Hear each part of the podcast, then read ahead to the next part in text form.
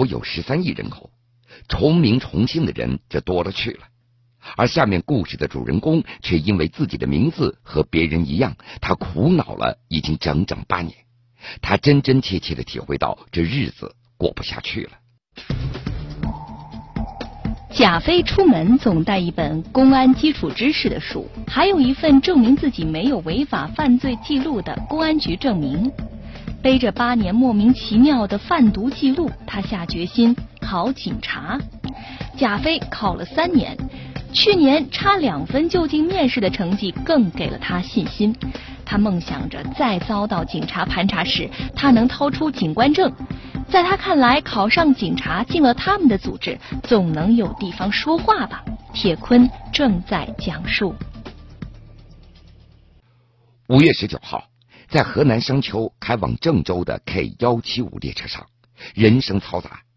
当乘警手中的警务通闪着红光在滴滴作响的时候，贾飞那提到嗓子眼的心突然有些麻木了。他的心里又嘀咕上了：“我又一次被涉毒了。”他站起身来，开始掏出证明。原本那聊天吵闹的人群也突然静了下来，很多乘客都用异样的目光在看着贾飞。四七二五、高八五八、幺三七零、高二零零幺、新乡、洛阳、商丘、驻马店、开封、武汉等等，这些列车号和地名，每一个都狠狠的砸在贾飞的身上。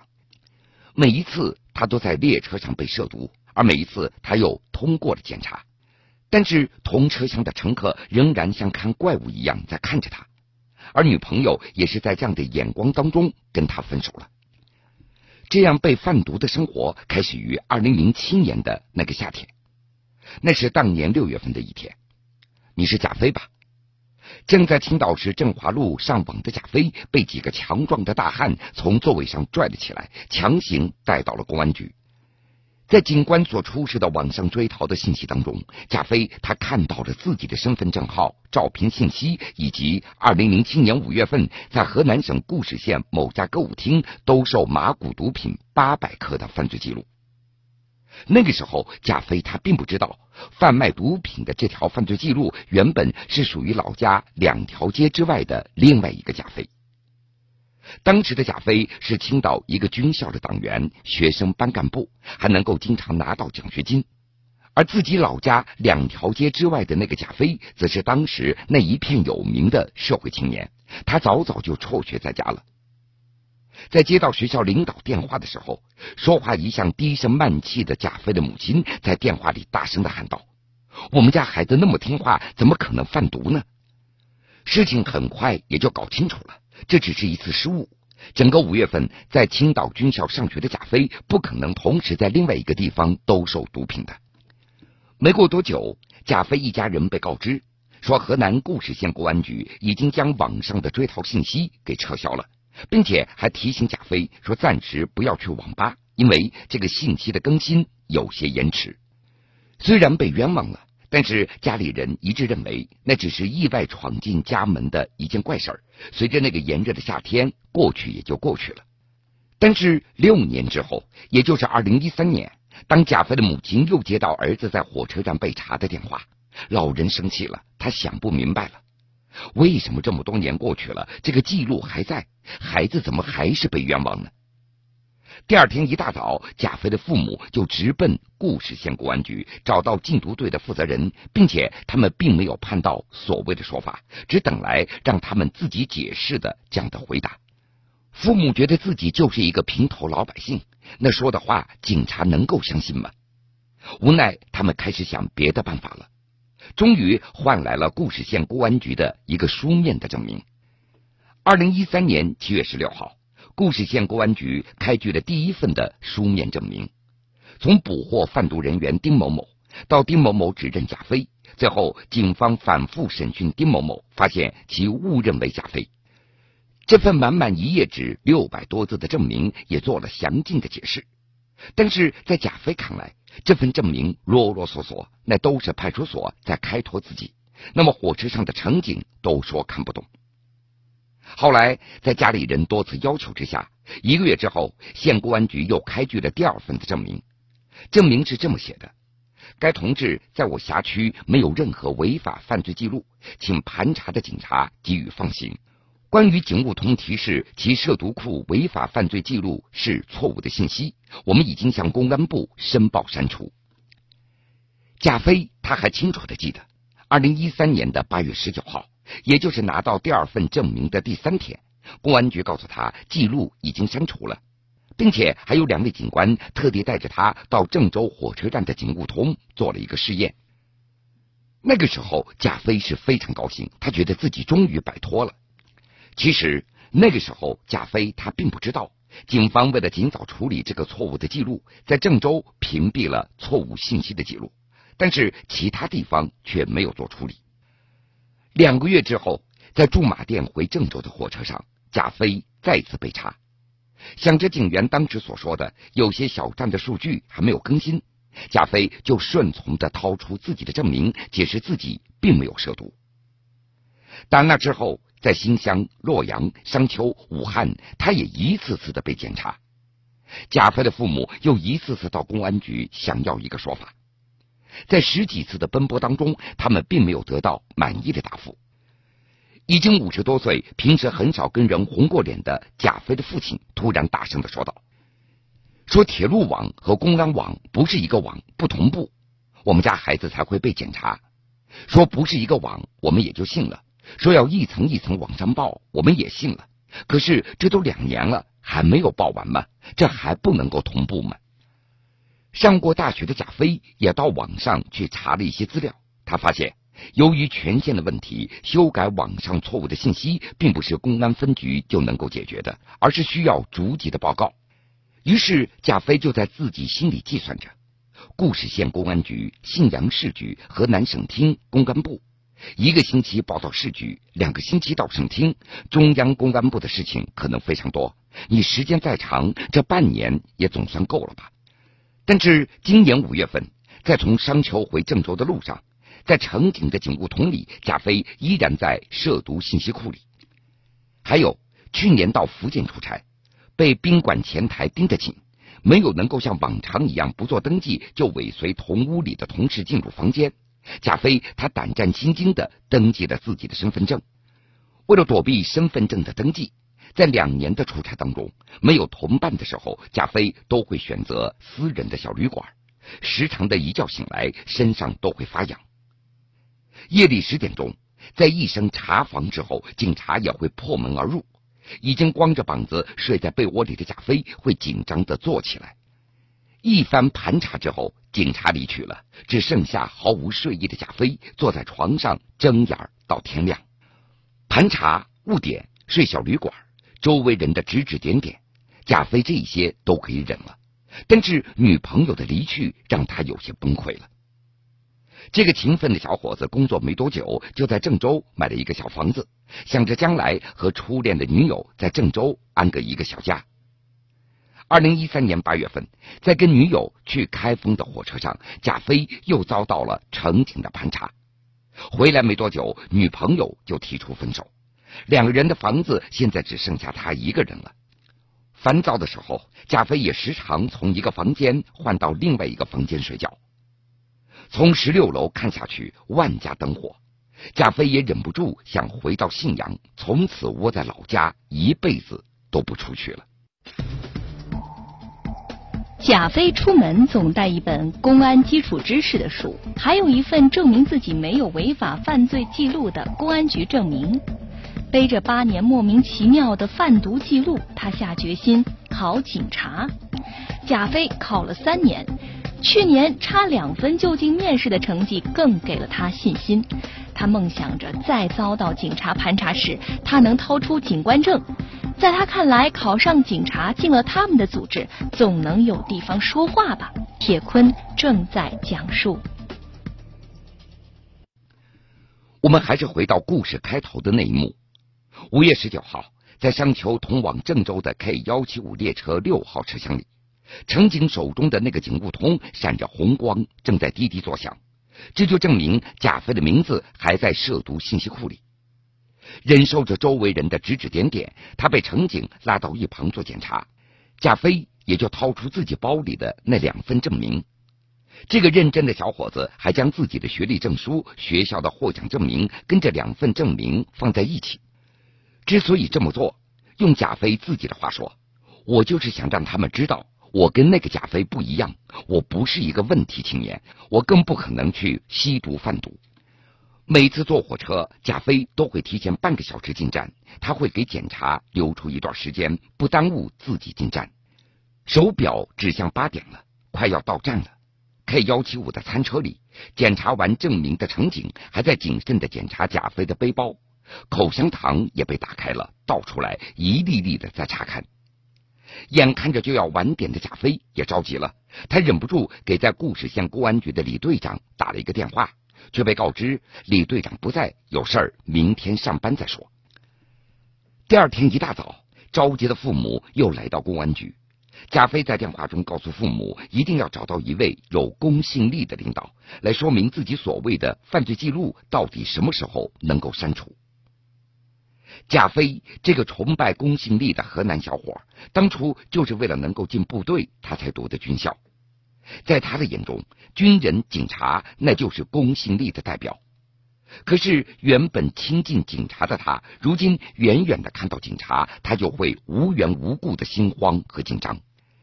有一个早晨，被小区里的警笛声吵醒了，贾飞马上给母亲打了一个电话：“妈，我们小区来了一辆特警的车。”虽然后来发现警车不是来找自己的。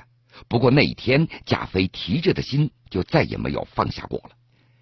贾飞他现在时常觉得眼前有一团迷雾，不知道怎么样才能够摆脱这个所谓的犯罪记录。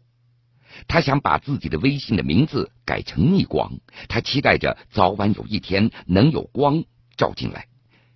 有时候他也挺厌烦自己贾飞这个名字的，觉得如果不是这个名字，或许也就没有这么多事儿了。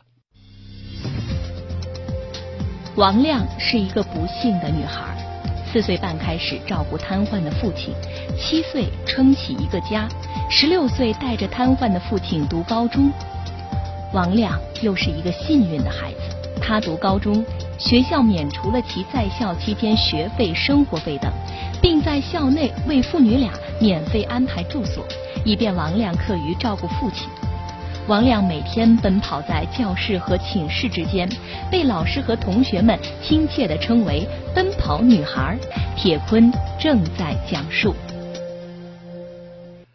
六月七号下午的五点钟，重庆梁平县红旗中学高考的考点，考完数学的王亮微笑着走出考场，他一路小跑回到寝室。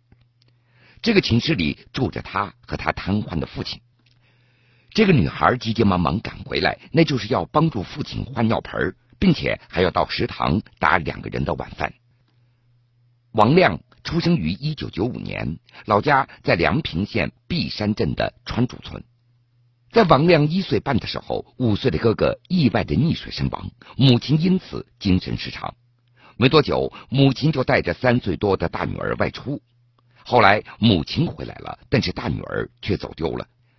一九九九年的十一月份的一天，父亲王任明在爬树修枝的时候摔断了颈椎，东拼西凑筹到了一千多元，在医院没几天，这钱就花光了。王任明只好回家躺着，胸部以下也逐渐失去了知觉，手脚也失去了功能。那年王亮才四岁。祸不单行，三个月之后，母亲离家之后就再也没有回来过了。王亮也从那个时候开始与七十岁的爷爷在一起生活，照顾父亲了。那个时候，由于年龄太小了，王亮也不怎么懂事儿。他只知道爷爷在不停的教他如何给爸爸换衣服、擦拭身子和接大小便。现在他才知道，爷爷是怕他离开之后，没有人可以教王亮照顾爸爸了。王亮七岁那年刚刚上小学，爷爷突患脑溢血，离开人世了。王亮就独自承担起照料父亲的担子，在邻居的帮助下，他学会了砍柴、挑水、种菜、洗衣服。每天六点，他就会起床生火烧水、淘米做饭，帮着父亲洗脸漱口和喂饭，自己则胡乱吃几口，就匆匆赶往离家三公里之外的学校了。中午放完学之后，王亮要跑回家将早上做好的饭热一热，父亲一勺，自己一勺。饭后收拾好碗筷，他再跑回学校。十三岁的时候，王亮上初中了。镇中心离家将近有十公里，要上早晚自习，他只能够在学校住读了。那三年，父亲王任明数着日子，在等待着女儿回家，那是支撑他活下来的唯一的信念了。王任明他还记得，每周星期天的下午，女儿要把她一周要吃的方便面、饼干、开水等准备好，放在床头，委托好邻居之后，才赶到学校。每周末从学校回家。王亮第一件事情，那就是给父亲搓澡。父亲已经动不了了，王亮就用一张塑料薄膜垫在床上，用毛巾擦起了一侧身体之后，再翻身擦另外一侧，然后将父亲换下来的衣服洗干净之后，就赶着做饭喂饭，最后他才做起自己的作业，一直要忙到凌晨一两点钟。那几年。父女两个靠着亲戚的资助和政府的补助，以及王亮所种的农作物在生活。让王任明欣慰的是，好在女儿从小学到初中的费用，这学校全都给免掉了。二零一一年，十六岁的王亮以六百二十七的高分被梁平红旗中学实验班所录取了。然而，拿着录取通知书，他怎么都高兴不起来了。第一，根本没有钱读书了。第二，到县城上学，没有人在家里照顾父亲了。梁平县关工委、璧山镇党委政府以及社会各界爱心人士，在得知王亮的遭遇之后，也都纷纷伸出援助之手。县里决定将父女俩的户口迁移到县城，县民政局也为他们办理了城市低保和基本医疗保险。县计生协每年为王亮解决三千元的特困补助。学校也免除了王亮在学校期间的学费、生活费等等，并且在校内为父女两个免费安排住所，以便王亮能在课余时间照顾父亲。二零一四年的高考，已经十九岁的王亮没有考好，他只上了一个专科，是读专科还是复读呢？王亮非常纠结。学校领导和老师也尊重他的选择。如果复读，学校将继续免除王亮在学校期间的学费、生活费等等；如果读大学，会帮助联系好心人再资助他。那个时候，王亮觉得高中三年来有这么多好心人在帮助、关心他，而且成绩却不是特别的理想，他想考得更好来回报社会。最终，他选择了复读。二零一四年到二零一五年。王亮在学校期间，他比以前起得更早了。以前那都是六点半起床，他现在提前到六点了。以前晚上十一点睡觉，而这一年他在十一点半睡觉。在他看来，这样做可以多挤出一个小时来学习。用他自己的话说：“头脑不聪明没有关系，关键是要勤奋。我愿意做一个笨鸟先飞的人。”通过一年的努力。二十岁的王亮每次模拟考试，那都超过了本科线很多分。他说：“我这一年来一直都很紧张，从来没有松懈过。最后的成绩就看这两天了。现在我只有爸爸一个亲人了，我要陪着他一路走下去，无论到哪里，我都不会丢下他。”王亮他希望今年能够考取重庆的一所大学，这样可以更好的照顾父亲。那么他以后也想做一名老师来回报社会。新闻故事，铁坤讲述。铁坤讲述。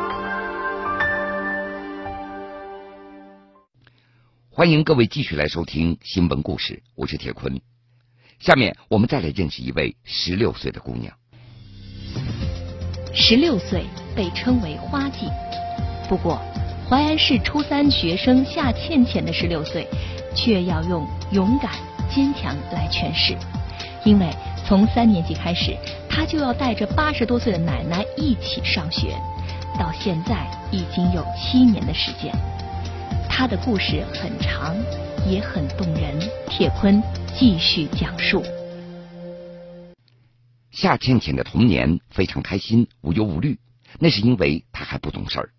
直到七八岁，他才开始明白，父亲去世、母亲离家出走的他和别的孩子是不一样的。在淮安市淮阴区鱼沟镇蒋口村，八岁的夏倩倩非常沉默，她不愿意在别人面前哭泣，她安安静静的和唯一的奶奶在过着清贫的生活。不过到了三年级，倩倩她需要到镇上去读书了，因为蒋口村的小学只能够读到二年级。于是那个时候开始，奶奶每天四趟，每次半个多小时来接送夏倩倩。晚上的时候，倩倩要上晚自习，奶奶就在外面守候着，然后他们一起回家。这样的画面也经常成为乡镇夜晚独特的风景。直到后来，夏倩倩她才觉得奶奶非常的辛苦。那个时候，奶奶已经八十一岁了。当时因为太小了嘛。不懂心疼，一开始没什么，然后后来觉得他每次骑三轮车都很累，然后，然后我就说我来骑吧，然后他就坐在后面，然后我们就这样换来换去的骑。那个时候，村子里的人就劝他们到镇上租一个房子，但是考虑到房租，奶奶始终不同意。最终，在镇政府的协调之下，祖孙两个住进了学校隔壁一处简陋的房子。就这样，他们有了一个简简单单的新家。不过，一遇到下雨，这家里总是会漏雨的。倩倩说了，有奶奶的地方就是家，不管这个家是什么模样。